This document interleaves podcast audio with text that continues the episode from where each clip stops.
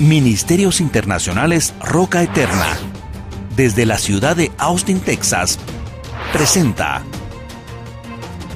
Perfeccionados por la Doctrina, con el propósito de cumplir con el llamado de capacitar al cuerpo de Cristo a través de la enseñanza de la palabra de Dios, por medio del apóstol Marco Tulio Noriega.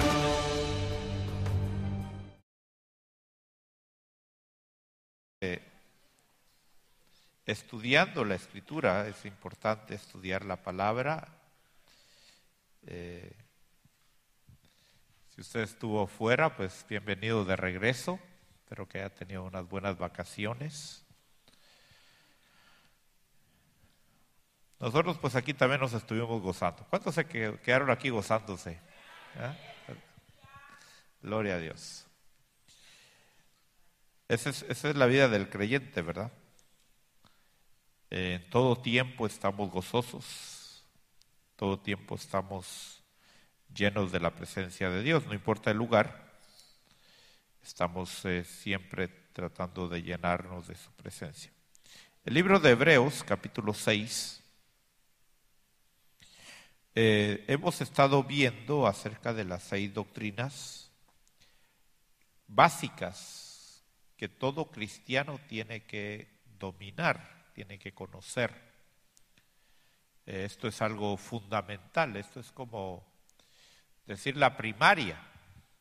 No se puede avanzar a algo más si no se toman estas enseñanzas eh, en un conocimiento bíblico, porque eso es lo que tenemos que buscar, un conocimiento bíblico, no, no un conocimiento tradicional, eso es como muchos a veces toman eh, las doctrinas, tradiciones, eh, pero nosotros pues estamos fundamentando nuestra fe en la palabra del Señor.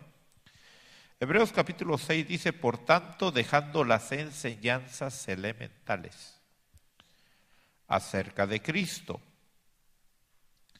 avancemos hacia la madurez, no echando otra vez el fundamento del arrepentimiento de obras muertas y de la fe hacia Dios, de la enseñanza de los lavamientos, de la imposición de manos, de la resurrección de los muertos y del el juicio eterno. Bueno, ya estudiamos anteriormente las, las cinco doctrinas primeras y ahora estamos estudiando ya la última doctrina que tiene que ver con el juicio eterno. ¿Qué es lo que la Biblia nos habla acerca del juicio eterno? Irá a haber un juicio eterno, irá a haber eh, una confrontación delante de Dios y el hombre, y no solo del hombre, sino de toda la creación de Dios. ¿O será que al final, como algunos dicen o algunos suponen, pues Dios va a perdonar a todos? Y va a decir, no, estaba bromeando. No, no, no, ¿verdad? Era una broma. Yo, soy lleno de amor y de misericordia y de compasión, así que no hay ningún problema. ¿Será que así va a actuar Dios? ¿O realmente la Biblia nos habla de que Dios es un Dios que habla en serio, ¿verdad? Que habla de vivir en santidad, en consagración, y que nadie verá al Señor si no está sin mancha sin arruga. O sea, es lo que la palabra de Dios nos enseña. Pero para, para poder entender el juicio eterno, nosotros tenemos que, eh, y hemos estado viendo acerca de las, las ah, diferentes formas de cómo Dios ha ejecutado juicios sobre otras creaciones. Hablamos, por ejemplo, acerca de la, la el juicio que decretó sobre el querubín de doble unción de alas desplegadas de Ezequiel 28. Hablamos acerca del juicio que decretó sobre el, hijo de la, de la aurora eh, de Isaías 14. Y hablamos acerca de los ah, ángeles que también recibieron juicio juntamente con la serpiente antigua, que se llama, ahora se llama Satanás y diablo en ah, Apocalipsis capítulo 12, eh, cómo fueron eh, derribados y fueron excluidos de estar en el cielo y fueron arrojados a la tierra. Y hablamos del juicio que Dios decretó, eso fue lo último que hablamos, el juicio que Dios decretó sobre ángeles, que el apóstol Pedro nos habla y el apóstol Judas nos habla, que no guardaron su, su postura original, sino que eh, decidieron dejar su morada para contaminarse, para desviarse, y esos ángeles fueron eh, puestos en prisiones, eh, en pozos, dice la palabra, y ahí están esperando el día del juicio. Entonces, eh, vemos que Dios no perdonó a esas creaciones. Y eso es como para que nosotros nos ah, alertemos y pongamos conciencia, hermano, en eso, porque si, si las otras creaciones fueron condenadas y están esperando ya nada más eh, la, la sentencia final, lo mismo nos va a suceder a nosotros. O sea, la, vida que tú tienes no es una vida que tú la puedes manejar a tu manera, porque no te pertenece. Hay gente que dice, yo hago con mi vida lo que se me da la gana. No, en primer lugar no es tu vida, es, es prestada. Y eso tú lo tienes que entender, es prestada. Entonces no podemos hacer con nuestra vida como nosotros se nos dé la gana. Tenemos que entender qué es lo que Dios quiere que nosotros hagamos porque vamos a presentarnos ante un juicio. Ahora, eh, ¿por qué el hombre va a, alcanzar un juicio final? Bueno, vamos a, entender, porque es, es, importante, hermano, que entendamos lo que la Biblia dice, de dónde viene la condenación del hombre. Y en Génesis, vamos a ver ahí cómo el, el hombre fue, fue creado y cómo el hombre fue formado, porque hoy, hoy se pregunta a la gente si Dios existe y, y es importante, hermano, que usted sepa dar una explicación cuando la gente le pregunte. Esas preguntas que a veces parecen ociosas y parecen de, como para es, esquivar realmente su realidad, pero uno tiene que darles la respuesta correcta. Eh, yo estoy seguro que más de alguno aquí le han preguntado, le han dicho, si Dios existe, ¿por qué hay tanta pobreza? ¿Por qué si Dios existe hay tanto niño que sufre? Y, y, eso simplemente evidencia una ignorancia simplemente de la palabra de Dios, porque aquí la palabra de Dios es clara y, usted puede explicarle eso con la Biblia y, decirle, mira, pero si aquí está la Biblia. ¿Cómo Dios hizo al hombre? Dios no hizo al hombre en una vida miserable, Dios no hizo al hombre en una vida de sufrimiento. Dios lo hizo para que gobernara, para que reinara, para que viviera una buena vida. Esa fue la posición que Dios le dio al hombre. Que el hombre perdió esa posición, que el hombre no valorizó esa posición y la perdió, es diferente. Entonces, vemos aquí en Génesis capítulo 1, en el verso 26, que Dios dice, hagamos al hombre a nuestra imagen, conforme a nuestra semejanza, y ejerza dominio sobre los peces del mar, sobre las aves del cielo, sobre los ganados, sobre toda, toda la tierra y sobre todo reptil que se arrastra sobre la tierra. Fíjese cómo Dios crea al hombre, dice, a su imagen y semejanza. Ese, era el, el plan de Dios crear al hombre a su imagen y semejanza. Oiga bien esto. Pero cuando nosotros vemos el verso 27, dice que creó pues Dios al hombre a imagen suya, a imagen de Dios, lo crió, varón y hembra, lo crió.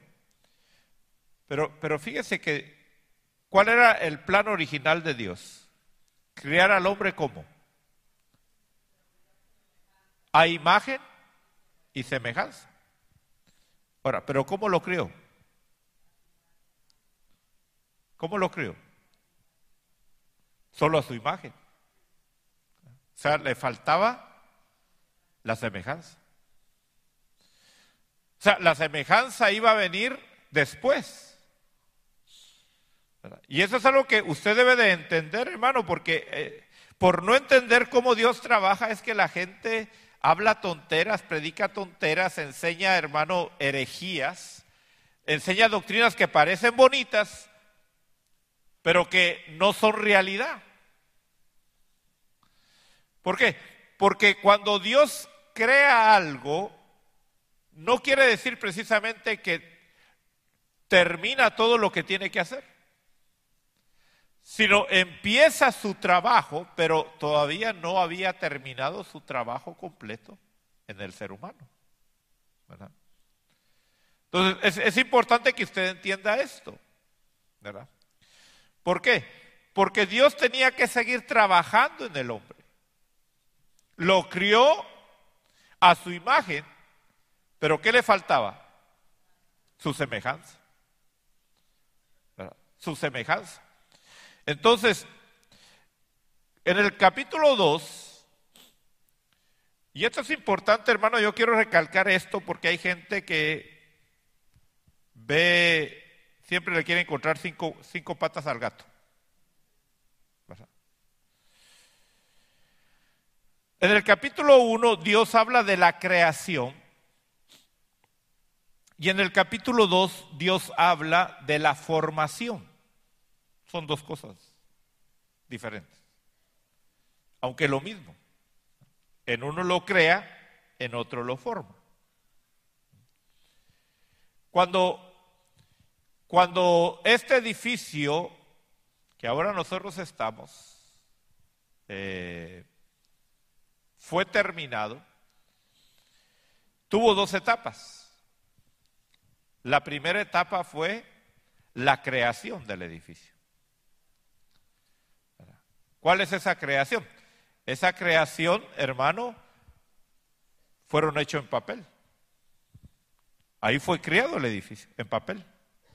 O en computadora, como usted quiera. Y luego vino qué? La formación. Entonces, usted debe tener cuidado porque hay gente que dice, es que, es que el capítulo 1 es diferente, el capítulo 2 es otra creación. No. Es una creación nada más. Y esto es importante que usted lo entienda. ¿Sabe por qué? Porque ahí es donde hay gente, hermano, que siempre trata de buscar cosas donde no hay. Y en el Nuevo Testamento, yo le creo, yo le creo más a la, palabra de Dios que a la, a la imaginación del ser humano. Yo no sé a usted a quién le cree más, pero yo le creo más a la palabra de Dios. Ahora, en Primera de Corintios, capítulo capítulo 15,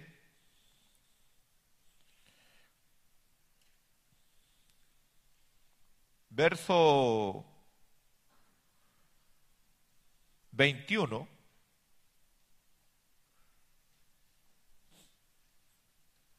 Por eso es importante, hermano, estudiar el Nuevo Testamento, porque hay gente que quiere manejar el Antiguo Testamento a su antojo. Y el, Antiguo Testamento es sombra, es figura. Entonces, para uno poder establecer doctrina, hermano, tiene que manejar el Antiguo y el Nuevo Testamento. No se puede formar una doctrina solo del Nuevo Testamento ignorando el Antiguo Testamento o solo tomando el Antiguo Testamento e ignorando el Nuevo Testamento. Entonces vemos aquí en 1 Corintios 15, verso 21, Dice, porque ya que la muerte entró por un hombre, también por un hombre vino la resurrección de los muertos. Porque así como en Adán todos mueren, también en Cristo todos serán vivificados. Ahora, eh, para usted poder entender esto, y esto lo voy a dejar solamente para que usted lo estudie, yo sé que usted es estudioso y usted viene aquí a estudiar, entonces le voy a dar las, las citas. Romanos capítulo 5. Y en Romanos capítulo 5 nosotros encontramos cómo el apóstol Pablo habla en el verso 12 y dice, por tanto, tal como el pecado entró en el mundo por un hombre y la muerte por el pecado, así también la muerte se extendió a todos los hombres porque todos pecaron. Ahora, si usted lee todo el capítulo, usted se va a dar cuenta que el apóstol Pablo aclara aquí y dice que por causa del el pecado de él, todos sus descendientes son pecadores. Ahora, eso, hermano, incluye aún a los recién nacidos. Ahora, ahí es donde mucha gente, hermano, me, me pregunta y me dice, Hermano, ¿y entonces qué va a pasar con los recién nacidos? ¿Se salvan o se pierden? Y ahí es donde entran nuestros sentimientos, nuestras emociones, nuestros criterios, ¿verdad? Nuestros buenos deseos. Pero aquí no entra nada de esto, no puede entrar. ¿Por qué? Porque nosotros, hermano, no podemos cambiar el, el plan que Dios estableció por nuestras buenas intenciones. Hay gente que dice, pero ¿qué culpa tiene un niño? ¿Qué culpa tiene un niño? ¿Qué culpa tiene un bebé que acaba de nacer? Ahora, yo le pregunto, yo le pregunto, solo para ponerle un ejemplo. Ya usted saque sus conclusiones. Usted sabe que se va, se va, va a venir a esta tierra un hombre que se llama el hombre de pecado. La Biblia lo describe como el anticristo. ¿Cuántos han oído del anticristo que viene? La pregunta es, ese, ese personaje van a ser como hombre de pecado o se va a ser hombre de pecado. O sea, en otras palabras se lo voy a poner, porque para eso yo no quiero, yo quiero que usted tome esto como una escuela donde venimos a, exponer y usted viene a, a analizar la palabra de Dios. Pregunto, ¿será que cualquiera se puede convertir en el anticristo? ¿O ya está establecido quién va a ser el anticristo? ¿Ah? ¿Ah? Fíjense, solo póngase a pensar en eso. La Biblia dice que ese hombre viene por operación de Satanás. Quiere, quiere decir que desde que es bebito, ya es el anticristo.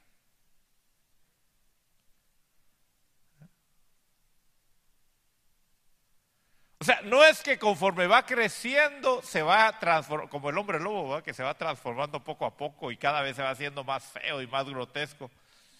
No, no, no. Desde que nace. Mire, usted, si usted pudiera ver al anticristo bebito, ¿cómo lo miraría?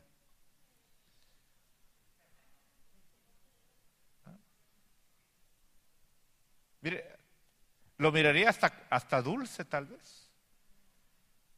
Diría, ay, qué, qué niño tan agradable. Porque, hermano, va a ser un personaje que va a convencer a la gente del mundo para que se vuelva contra Dios. Entonces va a tener carisma, hermano, va a tener, va a tener una, una forma de, de, atraer a la gente, porque, porque la misma palabra dice que la gente va a decir, ¿quién como la bestia? Por supuesto no van a decir bestia, ¿verdad? A saber cómo se va a llamar. Digamos los que se llama Pánfilo, por poner un nombre, ¿verdad? Entonces, ¿cómo, va a decir la gente? ¿Quién como Pánfilo? ¿Y quién podrá luchar contra él? Mire, toda la gente le va a aplaudir, toda la gente le va a rendir tributo, toda la gente, hermano, se va a admirar y va a decir, ay, qué lindo, qué precioso, qué hermoso.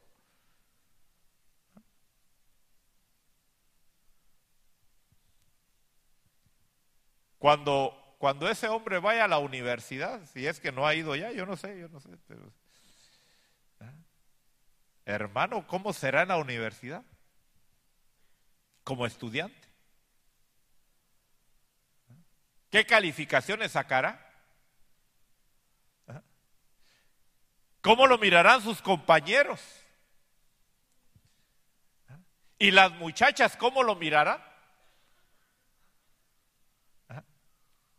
Yo me imagino a todas las muchachas, hermano, tirándole flores ahí al, al, muchachón ahí.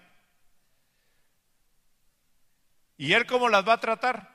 Con menosprecio porque es homosexual. Así dice la Biblia que es homosexual. ¿Ah? Dice el libro de Daniel que no se cuidará del amor de las mujeres. No le importa el amor de las mujeres. Y usted sabe que por, no sé si es por casualidad o no sé, pero yo he oído a muchas mujeres que dicen, wow, qué hombre tan guapo, lástima que es homosexual.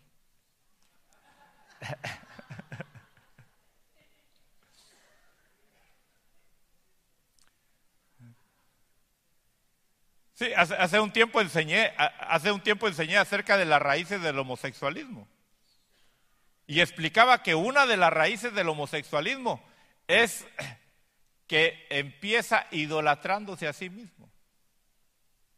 Se empieza viendo en el espejo y dice, wow, qué guapo soy. Qué hermoso soy. ¿Ah? Por eso si usted es varón, solo mires en el espejo y vayas, hermano. Porque si se queda mucho tiempo ahí, está corriendo riesgo. Si no se, no se ha dado cuenta usted que hay hombres, hermano, que wow, de veras que pasan en el espejo más que las mujeres. Y empiezan, hermano, mire, empiezan a ser tan meticulosos que, uy, me tengo que quitar este pelito de aquí. Y empiezan así poquito a poco, ¿verdad?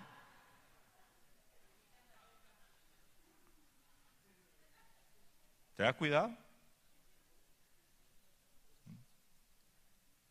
Le voy a decir este dicho que espero que se quede en su corazón. El hombre debe ser como el oso, entre más feo, más hermoso.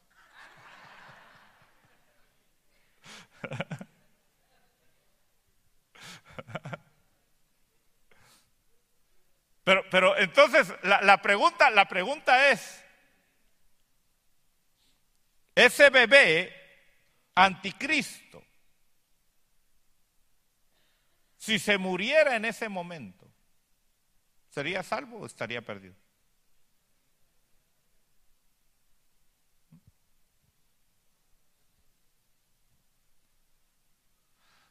¿Eh? Fíjese, estaría perdido. Porque el, el, el, el punto que nosotros debemos de entender, hermano, que Dios no nos va a condenar por lo que hacemos solamente, sino por lo que somos. O sea, lo que tú haces va a acumular a tu condenación.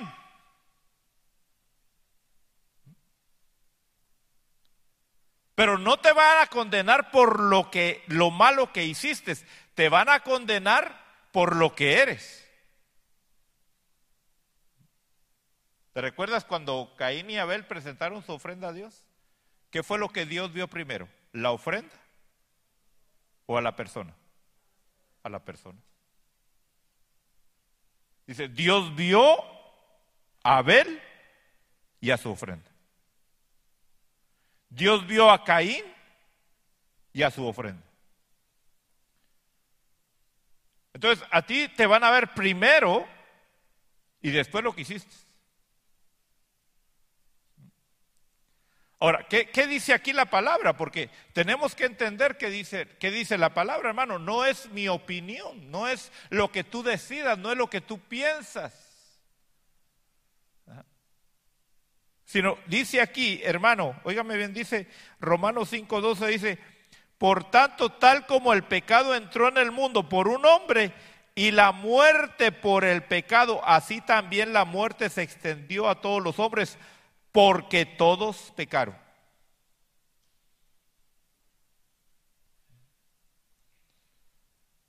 Entonces, ¿por qué van a condenar a un ser humano? ¿Por lo que hizo o por lo que es?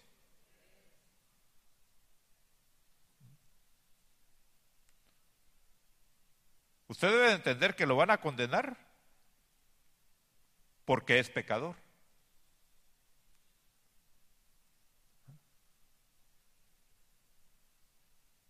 Ahora, la pregunta es, ¿desde cuándo empieza a ser pecador? Mire, yo sé que aquí me estoy echando un montón de enemigos.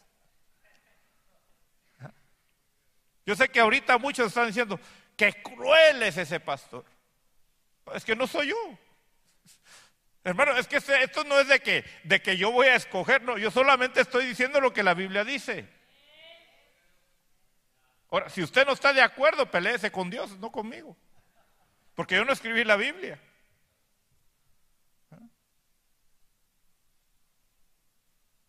Entonces, la, la, pregunta es, y usted debe de contestarla, ¿un bebito es pecador o no es pecador? Pero no ha hecho nada, aparentemente.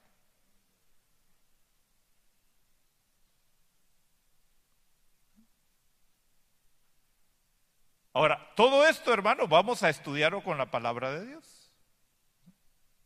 Ahora, regresemos a Génesis. Solamente quería, quería mostrarle, hermano, en el Nuevo Testamento algunos versículos. Usted puede leer todo el capítulo 5 de, de, Romanos, porque ahí, hay, mucha, hay mucha explicación. Pero en Génesis capítulo 2, vemos que en el verso 16, o en el verso 15, perdón, dice, entonces el Señor Dios tomó al hombre y lo puso en el huerto del Edén para que lo cultivara y lo cuidara. Ya, ya hablamos el por qué tenía que cuidarlo, de quién tenía que cuidarlo. Porque en ese tiempo no habían plagas.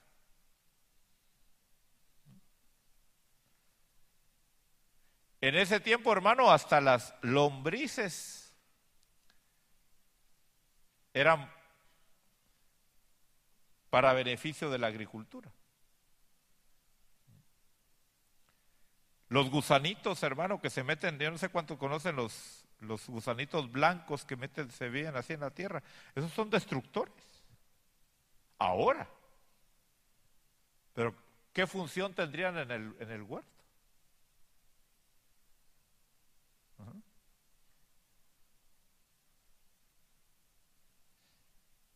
Entonces vemos aquí que Dios le dice al hombre, cultívalo y cuídalo. Por allá hemos estado hablando que habían enemigos que estaban aquí en la tierra. Ya habían adversarios aquí en la tierra. Ahora, el verso 16 dice, y ordenó el Señor Dios al hombre diciendo, de todo árbol del huerto podrás comer, pero del árbol del conocimiento del bien y del mal no comerás porque el día que de él comas ciertamente morirás. Bueno, entonces ahí está decretando el Señor y le está poniendo límites al hombre y, y estableció dos árboles diferentes en el huerto. De todos los árboles frutales que hizo, aparte de esos dos árboles frutales, dice que puso el árbol del conocimiento del bien y del mal. Y aparte puso el árbol de la vida. Es otro árbol diferente. Ahora, el Señor aquí no le prohíbe al hombre comer del árbol de la vida, pero sí le prohíbe comer del árbol del conocimiento del bien y del mal.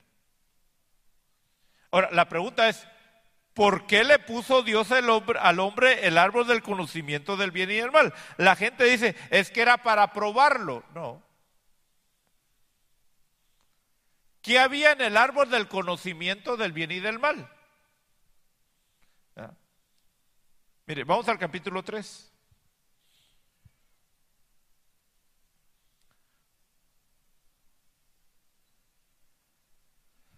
Verso 1. Dice, y la serpiente era más astuta que cualquiera de los animales del campo que el Señor había hecho. Y dijo a la mujer, con que Dios os ha dicho no comeréis de, no comeréis de ningún árbol del huerto? Y la mujer respondió a la serpiente, del fruto de los árboles del huerto podemos comer, pero del fruto que está en medio del huerto ha dicho Dios, no comeréis de él ni lo tocaréis para que no muráis. Bueno, yo le he explicado que aquí la mujer ya le aumentó, ¿verdad? Yo todavía tengo esa duda. ¿Quién le aumentó al mensaje? Porque en el verso en el verso 17 del capítulo 2, Dios no le dice que no podía tocar del árbol. Dios le dice, no vas a comer del árbol, pero no le dijo que no podía tocar. Y la mujer ahora dice que, que, que Dios había dicho ¿verdad? Que no lo podía comer ni tocar. Ahora, la pregunta es, ¿quién cambió el mensaje? ¿Cambiaría el mensaje Adán cuando se lo dio a Eva? Porque aquí se lo dieron al varón. Y el varón se lo dijo a la mujer. Desde ahí, mires, se, se denomina que el hombre y la mujer hablan idiomas diferentes. ¿Verdad que sí? ¿No se ha encontrado usted con eso? Que la esposa dice, es que él dijo, y él dice, no, yo dije esto.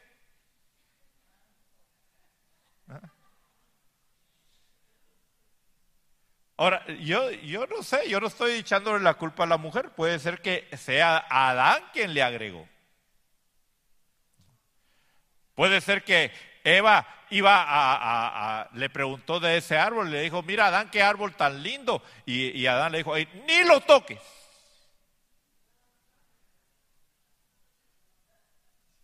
Puede ser que conociendo a su mujer,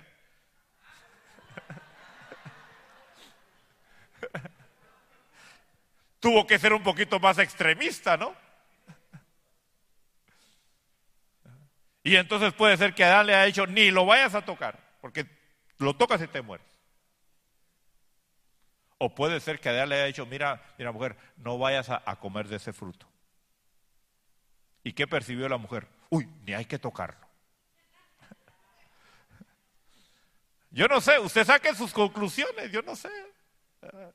Esas son, cosas que, que tienen que ver con la vida matrimonial y bueno, pues eh, para que usted vea que ya habían problemas matrimoniales de, entendimiento desde el huerto.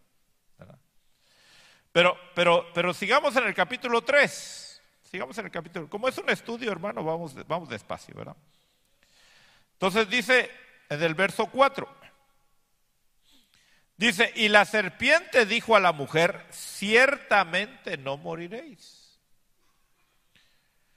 porque Dios sabe que el día que de él comáis, serán abiertos vuestros ojos y seréis como Dios, conociendo el bien y el mal. Bueno, entonces veamos esto. Dios dice en el capítulo 1, hagamos al hombre a nuestra imagen y semejanza, pero solo lo hace a su imagen. Faltaba la semejanza. ¿Qué era lo que iba a complementar al hombre para que fuera a la semejanza de Dios también? Comer del árbol del conocimiento del bien y del mal.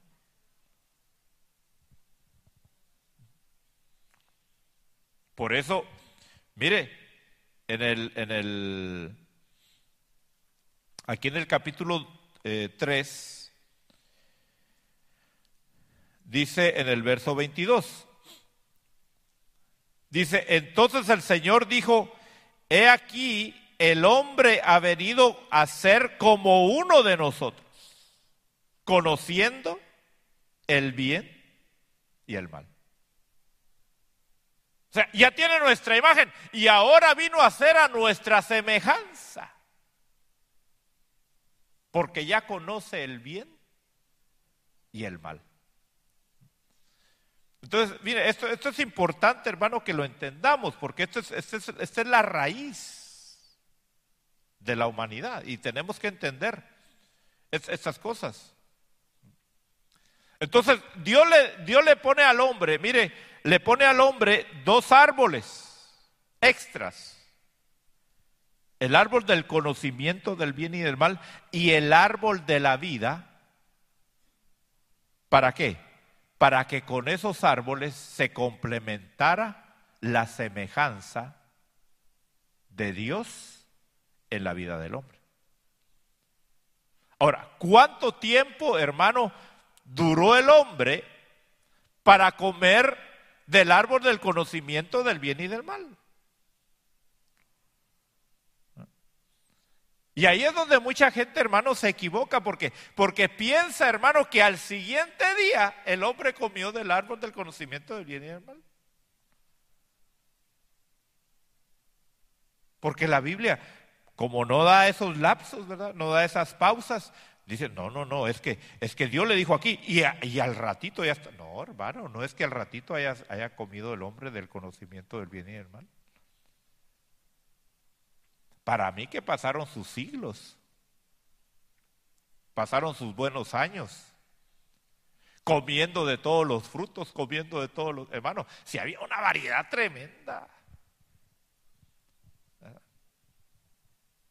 Yo ahora que he estado, hermano, tratando de comer ya solo frutas y verduras, eh, yo me emociono a veces cuando he entrado a los, a los, ah, a los supermercados, especialmente esos que son así, eh, ¿cómo se dice? Los ah, orgánicos y veo toda esa variedad, hermano, de frutas y de hijo, wow, qué, qué, qué, hermosas están estas verduras, qué hermosas están estas frutas. Y, y, cuando he estado ahí, hermano, me pongo a pensar cómo sería el huerto. Hermano, lleno de diferentes colores, lleno de diferentes olores. Hermano, qué fragancias percibiría Adán y Eva en el huerto. Porque usted sabe que el, olfato tiene más de un 80% de, de valor en cuanto al gusto. Cuando usted disfruta algo, hermano, el olfato es el que, es el que opera con más fuerza, más que el gusto. Hay gente que piensa que es la lengua la que le da el, sabor a, las comidas. No, es el olfato. Por eso cuando usted tiene catarro, no le siente sabor a la comida. ¿Verdad que no? ¿Por qué? Porque el sabor no está en la lengua, está en el oler.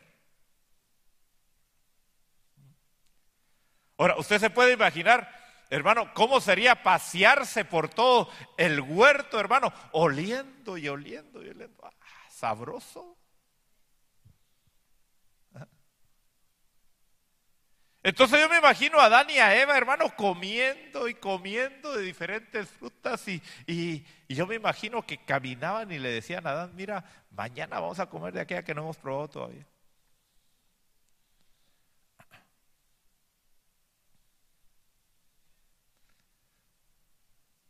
Y no, no, no, no le quiero echar mucha salsa a los tacos, hermano, pero, pero es la realidad lo que le voy a decir.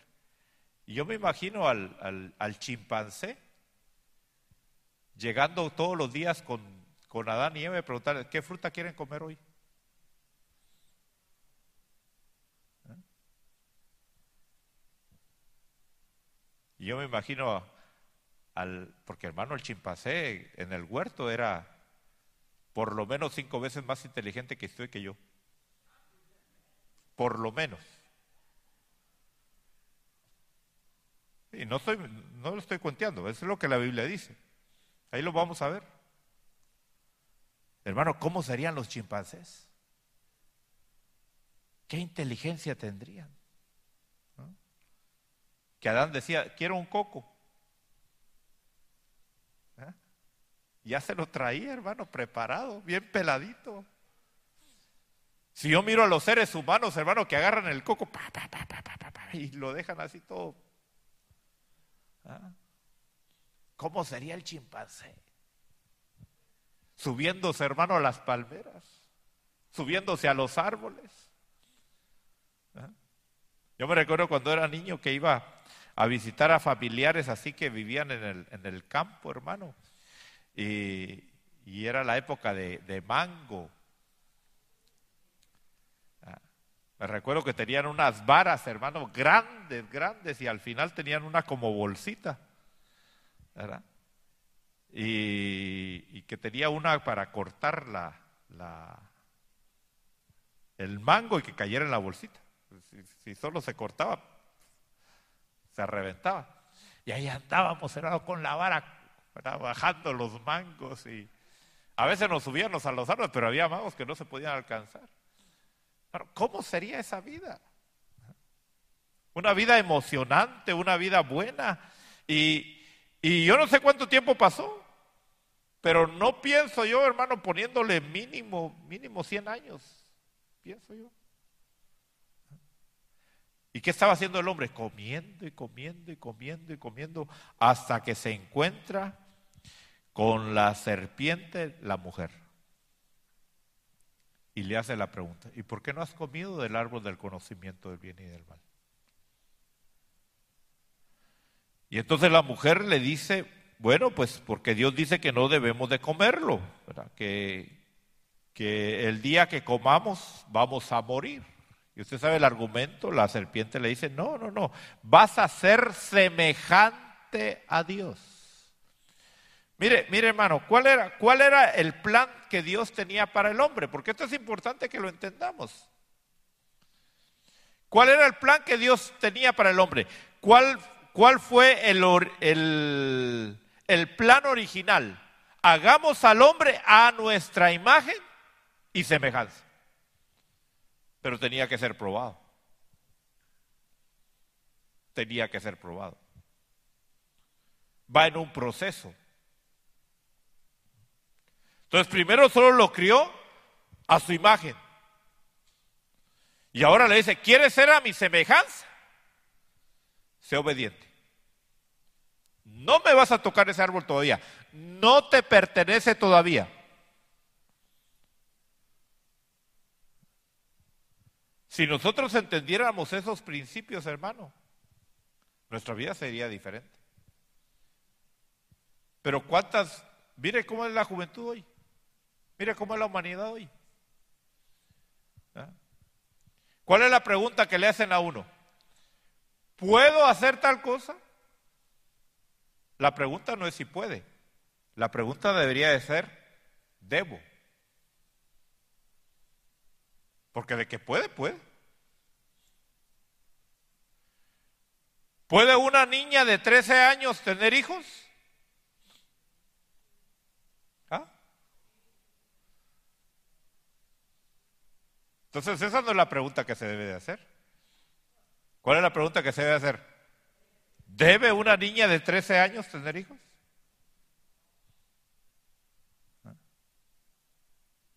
Entonces, esa es la pregunta que usted debe de hacerse en su vida cristiana.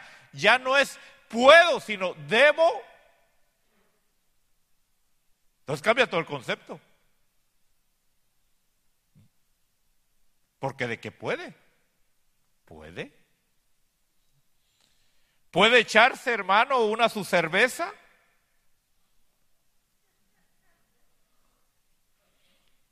¿Cuántos pueden echarse una cerveza?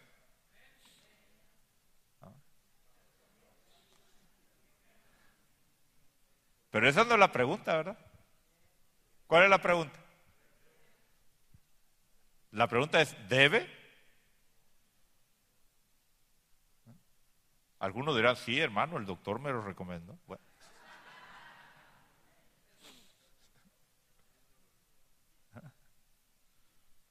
Ahora cuando coma, pregúntese no si puede, sino ¿debo?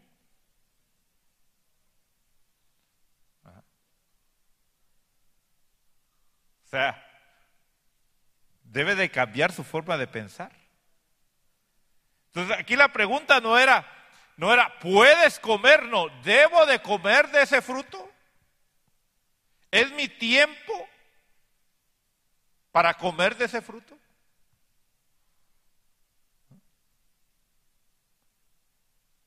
¿Cuántas cosas nosotros hacemos, hermano, que no debemos de hacer? Y las hacemos solo porque podemos. Y ahí está nuestro fracaso. Cuando el enemigo te presente la tentación, te va a decir, hazlo si puedes. Demuéstrale a esa mujer que eres hombre. Demuéstrale a ese hombre que eres mujer. eso es lo que el enemigo pone. Pero ¿qué es lo que nosotros debemos de hacer?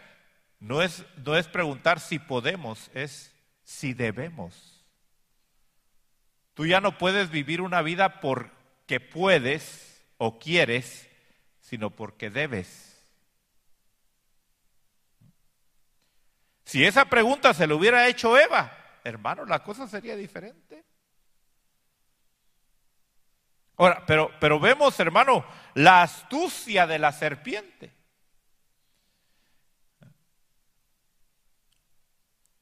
¿Será que la serpiente alguna vez le insinuó eso al varón? ¿Qué cree usted? ¿Ah?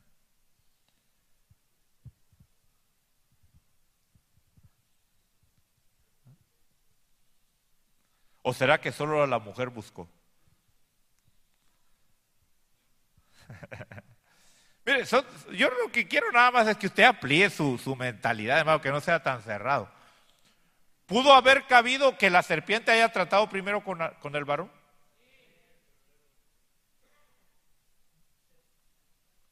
O sea, usted tiene que tener una mente abierta. Eso es lo que yo quiero, hermano, que se, se destape un poquito. Pudo haber sido que la serpiente haya tratado, haya intentado primero con el varón y el varón dijo no. Es posible.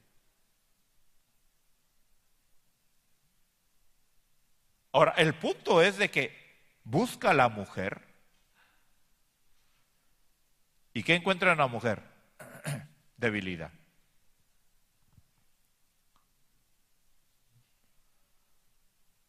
Ahora, yo, yo pregunto, ¿será que las características de la mujer han cambiado o serán siendo las mismas?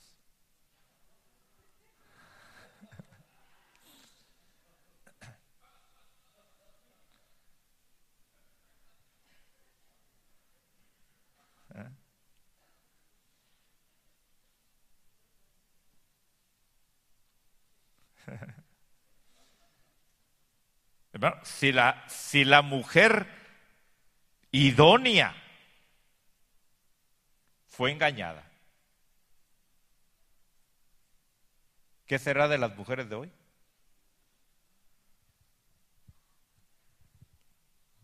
Es fácil seducirlas, ¿verdad? Es fácil engañarlas. Es fácil ilusionarlas. ¿Ah? Una mujer con una palabra se emociona.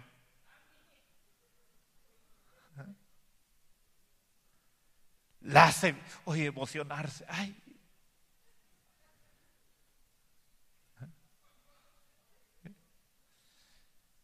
Qué fácil es engañar a una mujer. Es parte de su naturaleza. Pero no se preocupe que la mera mera cayó también. O sea que. si la raíz cayó, no van a caer las ramas, ¿verdad? Pero eso, eso es para que usted, hermana, se advierta y se cuide. Se preocupe en no seguir siendo engañada. Bueno, entonces, ¿qué, qué, sucedió aquí? En el capítulo 3, verso 6. Dice, cuando la mujer vio que el árbol era bueno para comer y que era agradable a los ojos y que el árbol era deseable para alcanzar sabiduría. Fíjense que aquí se manifiestan las tres cosas que están dirigidas al cuerpo, al alma y al espíritu. O sea, era, era, una mujer, era una mujer que tenía entendimiento, analizó y dijo, no, no, no, es que esto, esto es bueno es agradable, y lo estoy comparando con la voluntad de Dios. ¿Cómo es la voluntad de Dios? La voluntad de Dios es buena, agradable y perfecta.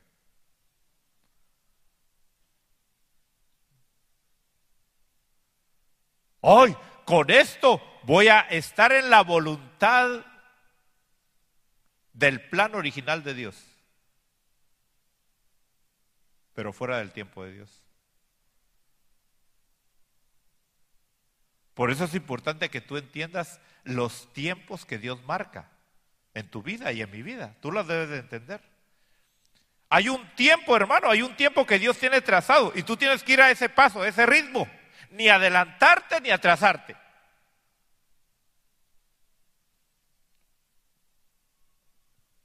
Cuando Dios le puso al pueblo de Israel una nube, cuando salió de Egipto, ¿Qué tenía que hacer el pueblo? Ir al paso de la nube. A veces la nube, hermano, se detenía. ¿Y qué pasaba con aquellos que seguían caminando? Decían, no, no, hay que avanzar, hay que, hay que. ¿Qué pasaba con los que se adelantaban? Les empezaba a caer el sol. Y si era de noche, empezaban a caminar en oscuridad y con el frío del desierto. Entonces tú debes de entender que, que, hay un tiempo que Dios te está dando, hay, hay procesos en los cuales Dios te va metiendo, te va metiendo, y tú tienes que aprovecharlos, porque no siempre van a estar esos tiempos para ti. Hay gente, hermano, que ya pasó su tiempo. Como dijo el pueblo de Israel, pasó el, pasó el verano y pasó el invierno y nosotros todavía no hemos sido salvos. Imagínense, se les fue su tiempo. Tú debes de entender los tiempos que estás viviendo. Hay padres que no entienden eso, hermano, del tiempo con sus hijos. Y no les dan el tiempo a sus hijos que deben de darles. Ya cuando se lo quieren dar, ya los hijos ya no quieren.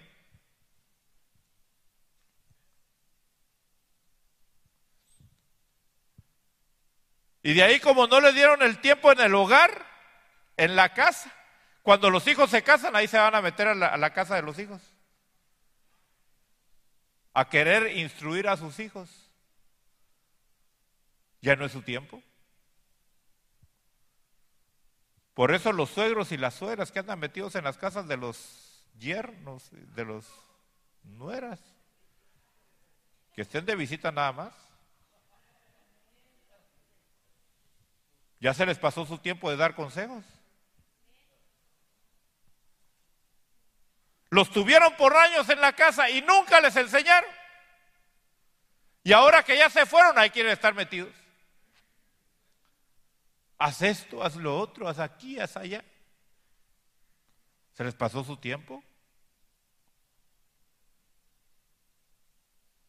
Por eso dice la palabra, todo tiene su tiempo. A mí no se me olvidan las palabras que me decía mi mamá cuando era joven. Me decía, disfruta tu juventud porque solo una tenés.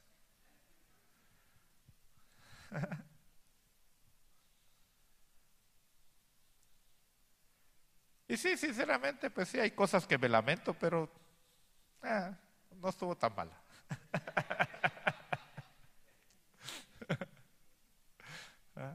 y ahora quiero disfrutar mi vida de adulto, de maduro. Todo tiene su tiempo. Y por eso me estoy preparando para los años que vienen. ¿Sí? Hay que, hay que, hay que tomar un tiempo, hermano, para reflexionar y prepararse, porque viene otra etapa. Mire cómo, cómo Dios trabaja aún con las estaciones de, del clima. No todo el tiempo se siembra. No todo el tiempo se cosecha. Hay un tiempo que la tierra tiene que descansar. Entonces, aprendamos. Mire, el, plan de Dios, hermano, era darle de comer del árbol del conocimiento del bien y del mal al hombre. Ese era el plan. Porque en eso se iba a ir completando el que se formara en él su semejanza. Pero se adelantó.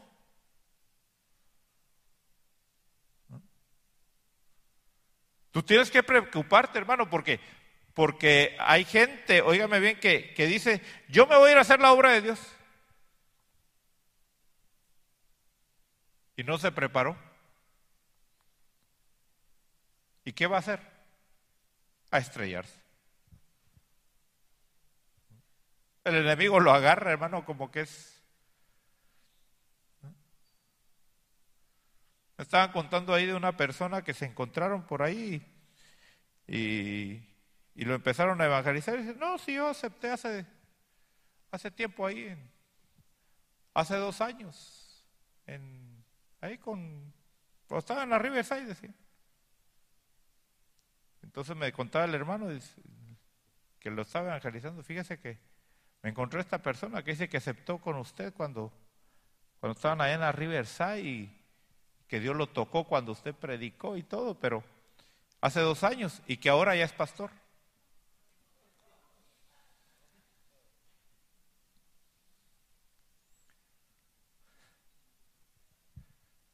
Wow.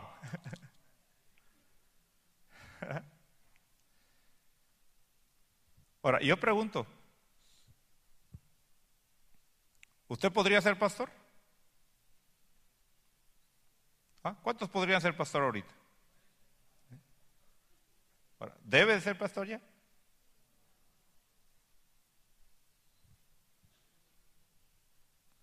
Ahora, yo estoy seguro que algunos ya deberían de ser pastores. Están desajustados en el tiempo. Pablo dice, por causa del tiempo ya muchos de ustedes deberían de ser maestros. O te adelantas o te atrasas. No, tú tienes que ir al tiempo de Dios. Tú tienes que pegarte al pelotón donde Dios te, tiene marcando ahí. Y si te has atrasado, hermano, acelera. Y si te has adelantado, mete freno. Y ubícate.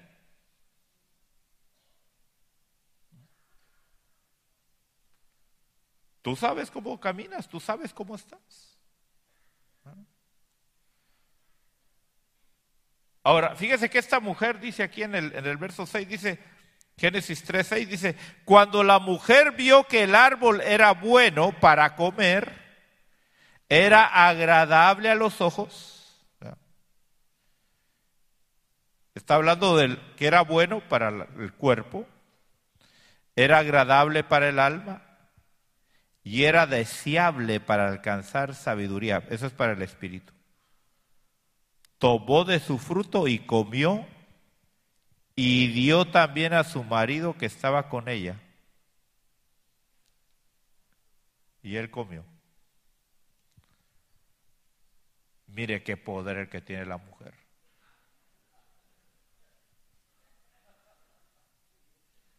Es que la mujer es una dinamita. Nitroglicerina pura. Qué poder el que tiene la mujer sobre el hombre. Yo he visto a unos hombrotes así grandes, hermano, llorando por una mujer.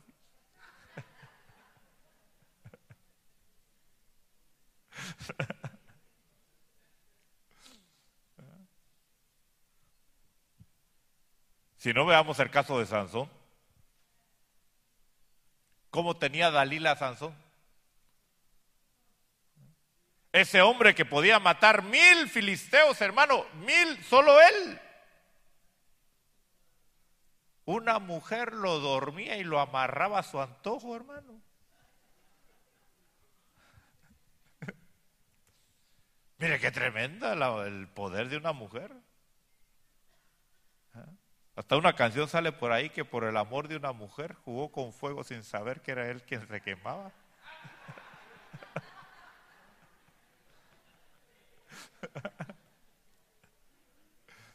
Y que rompió en pedazos un cristal hasta sus venas de sangrar, pues no sabía lo que hacía.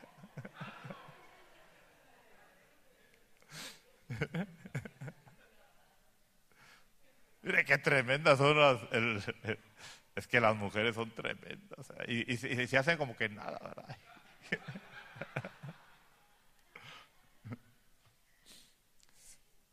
Se hacen las difíciles, pero bueno. Pero mire, dice que comió y que le dio a su marido que estaba con ella. Eso no ha cambiado mucho.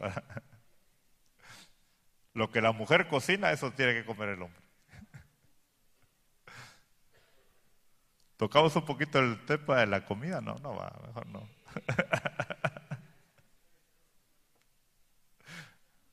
Hermana, preocúpese en aprender a cocinar, por favor.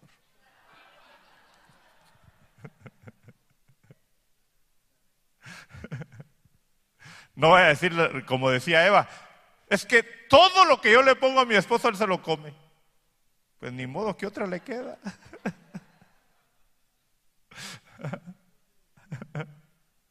Y hasta le agrega a la mujer, es que así le gusta a él. No, ya, ya ¿qué otra le queda al pobre, verdad? Más que Así que ya sabe, hermana, lo que usted le ponga, el marido va a tener que comérselo. Así que tenga misericordia, por favor. Aprenda a cocinar bien. Enséñele a sus hijas a cocinar. Sí, sí. Porque de eso se trata, de eso se trata. Es triste, hermano, que una mujer se quiera casar y no sabe cocinar, no sabe planchar, no sabe lavar, no sabe hacer limpieza, hermano.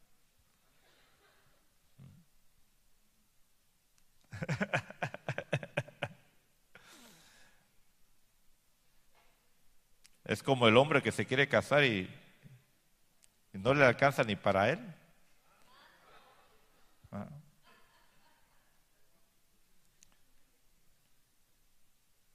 A lo mejor no hablamos de eso, ¿verdad, varón? Ah. Sí, no tiene ni a dónde llevar a la muchacha. Dice, ahí donde yo vivo, ahí hay un cuartito extra, vamos a, vamos a hacer espacio ahí. Y lo tremendo es que la muchacha dice, oh, está bien.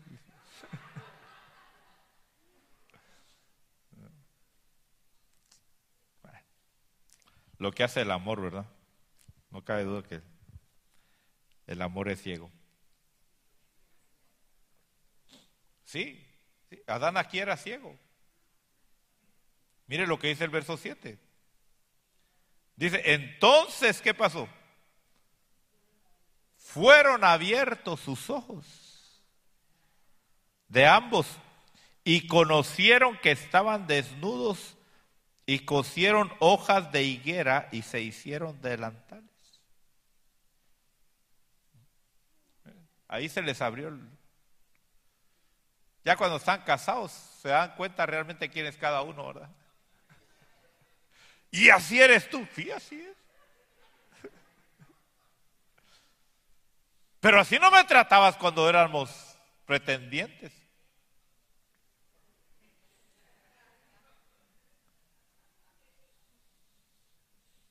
Mire, ¿qué hace un pretendiente cuando, cuando la muchacha le dice, mira, vamos a comer a la casa? Te invito. ¿Cómo llega el pretendiente ahí? Hasta le ofrece a la suegra lavar los platos. ¿Verdad que sí? Le dice, no necesita ayuda, mire, qué amable es, qué, qué, qué. ¿Y ya casados?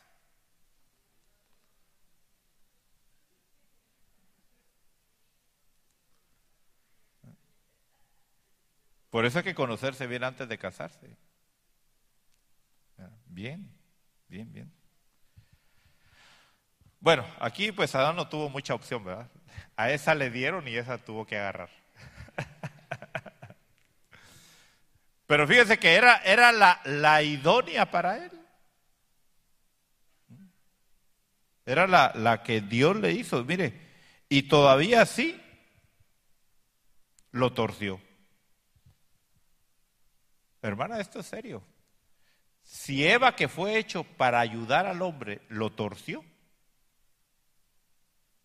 ¿tú?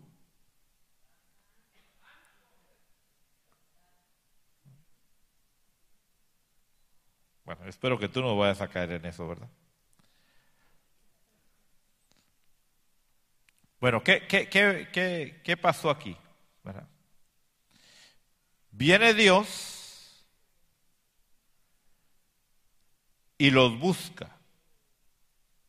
Mire, mire cómo es el amor de Dios para el ser humano. Dice el verso 8, dice, y oyeron al Señor Dios que se paseaba en el huerto al fresco del día.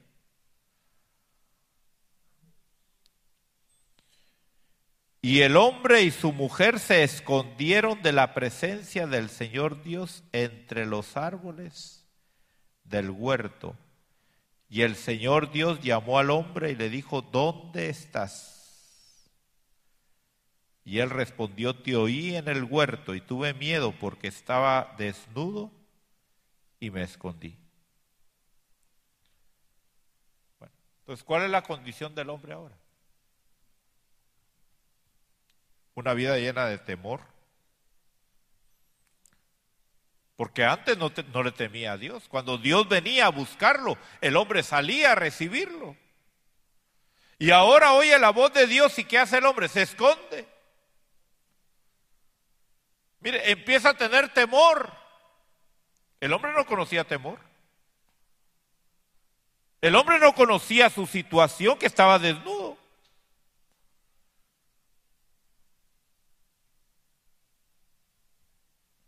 ¿Qué quiero decir con esto? Que Dios no hizo al hombre como nos vemos nosotros ahora en el espejo. Dios hizo algo bueno. Y si el hombre está en la condición que está, no es culpa de Dios. Si a ti no te ha ido bien, si tú no tienes una buena vida, no es culpa de Dios. Es culpa tuya. Y tú tienes que reconocerlo. Pero debes de conocer el corazón de Dios. ¿Y qué hace Dios? Anda buscando al hombre y le anda ofreciendo restaurarlo. Pero tristemente el hombre no quiere. La pregunta todavía sigue. Hoy sigue todavía diciendo, diciéndote Dios a ti, ¿dónde estás? ¿Dónde estás? Mire, hermano, yo no creo eso de los años, de que estamos en año nuevo y todo eso. Para mí es un día más. Yo el 31 me fui a dormir, hermano. A las 10 de la... Fíjese, como nunca, me fui a dormir. Que me despertaron, bueno, eso es otra cosa, porque teléfono... Yo estaba... Para mí es un día más. Yo no creo en eso de que hay diferente... o es diferente el pero ahí está la gente emocionada. Hoy va a ser algo nuevo. Y hoy sí. Más endeudados están nada más.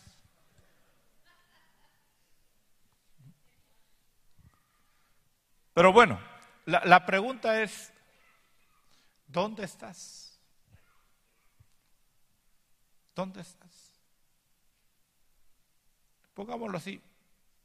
Tienes este año por delante. Cuando termine este año, si es que lo terminas.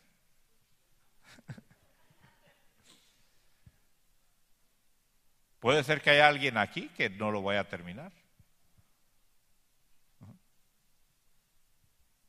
¿Verdad que sí? ¿Sí? Pero esperemos en Dios que lo termines. ¿Cómo lo vas a terminar? Igual. En la misma situación haciendo lo mismo.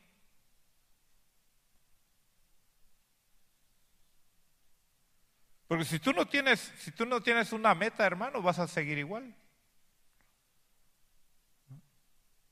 Tú debes de entender que Dios no ha terminado su obra en ti. Como no había terminado la obra en Adán. Dios lo había hecho a su imagen y lo quería hacer a su semejanza, pero no pudo hacerlo a su semejanza. Se acabó el trabajo. Vino Dios y dijo, ¿qué hiciste? Te quería hacer a mi semejanza. Y tú lo hiciste a tu manera. Ya no se puede. Y eso es algo que tú y yo debemos de entender. Cuando nosotros metemos nuestro entendimiento, nuestro gusto, nuestra forma de pensar, nuestros planes, en nuestra vida, echamos a perder el plan de Dios. Solo aquel que todos los días va delante de Dios y le dice, Señor, enséñame qué tengo que hacer. Esa fue la victoria de Cristo Jesús. ¿Qué fue lo que Cristo dice? Lo que yo veo hacer a mi Padre, eso es lo que yo hago.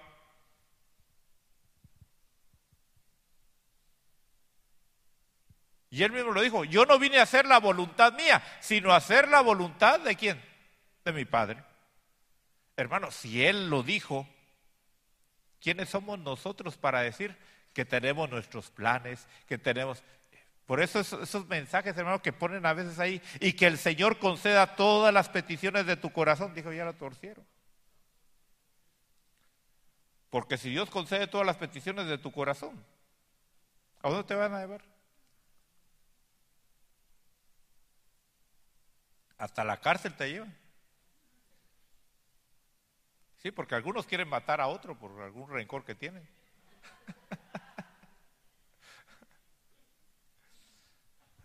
Mire hermano, hasta los buenos deseos te tuercen. Yo espero que tú ya borres esas cosas de ahí de tu vocabulario. Que el Señor conceda las peticiones de tu corazón. Yo reprendo cuando me ponen esas cosas a mí. Hermano. Si lo que menos quiero es que sea mi voluntad. Estoy luchando para, para decir no sea, tu no sea mi voluntad, Señor, sino la tuya. Y ahí me, mire, la serpiente ahí metiendo. Y la gente dice, amén, amén. Igualmente, Dios te lo multiplica a ti también.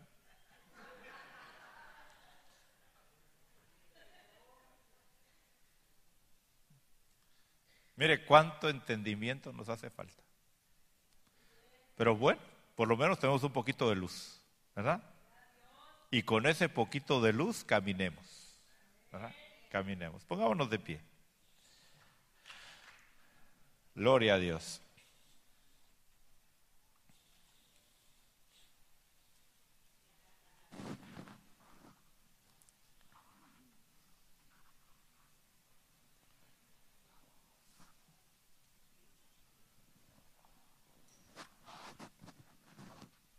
El hombre que no alcanzó la imagen de Dios, o perdón, que no alcanzó la semejanza de Dios.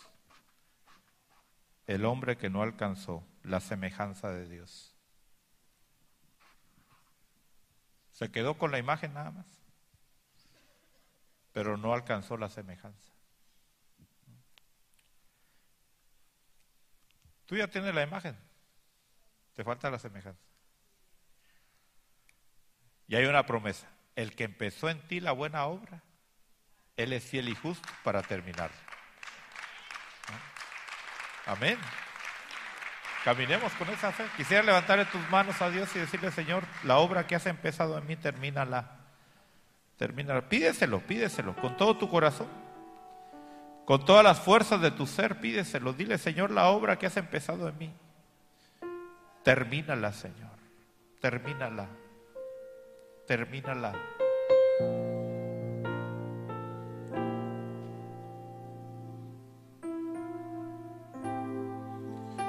El salmista decía que iba a estar satisfecho cuando se despertara a la semejanza de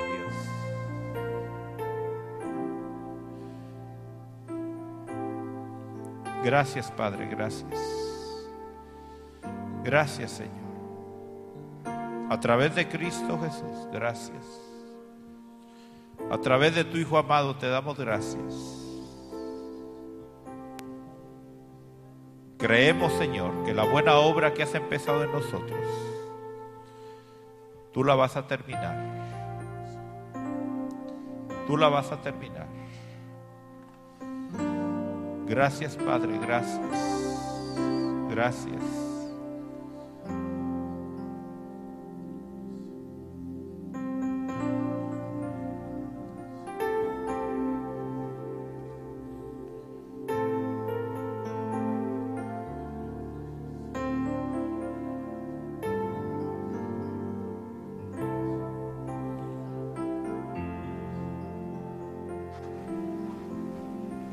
todo tu ser, corazón, pídeselo, pídeselo. Ser semejantes a Él. Ser semejantes a Él.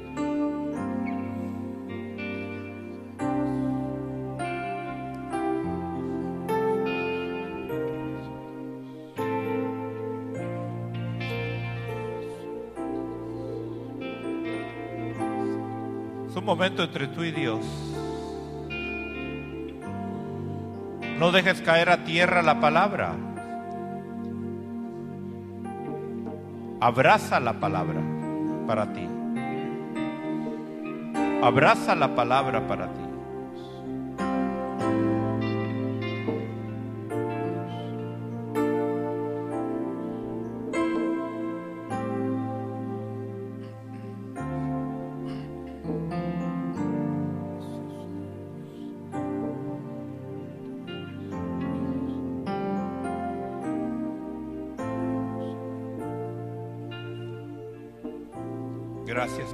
Gracias. Por medio de Cristo Jesús, creemos y sabemos, Señor, que tu buena obra tú la terminarás en nosotros. Tú la terminarás, Padre, tú la terminarás.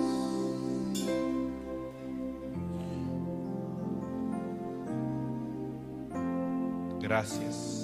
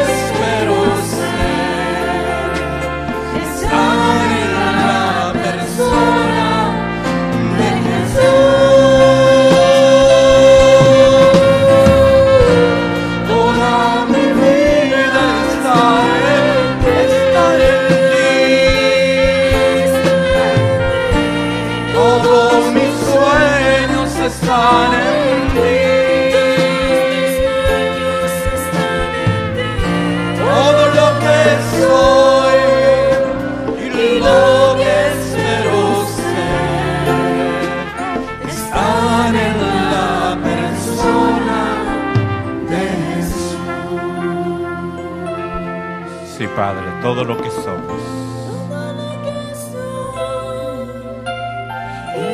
Todo lo que esperamos Están en la persona. Están en tu Hijo amado. Él es tu gloria, Él es tu representación perfecta. Gracias Señor. Gracias Padre.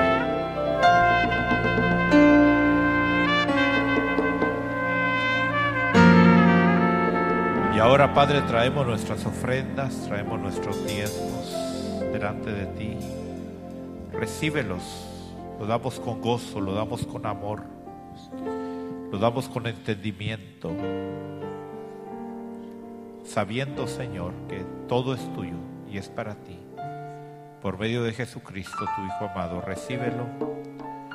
Amén y amén. Puede venir a dejar su ofrenda aquí al frente. Si usted va a hacer un cheque, hágalo a nombre de Iglesia de Cristo.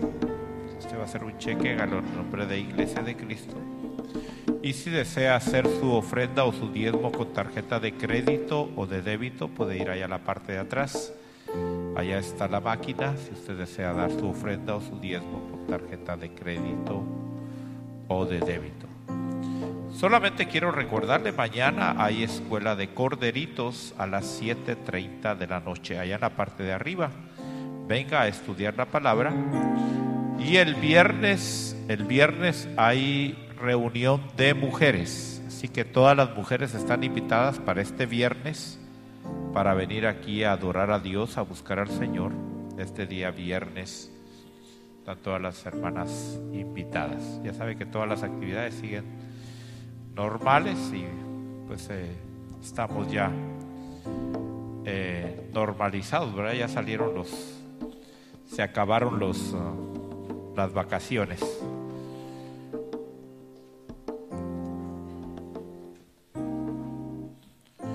Ah, dice que si necesitas trabajo... Eh, Ministerios Internacionales Roca Eterna, desde la ciudad de Austin, Texas, presentó perfeccionados por la doctrina. Con el apóstol Marco Tulio Noriega. Para mayor información acerca de este ministerio, visítanos en internet www.mirrocaeterna.net.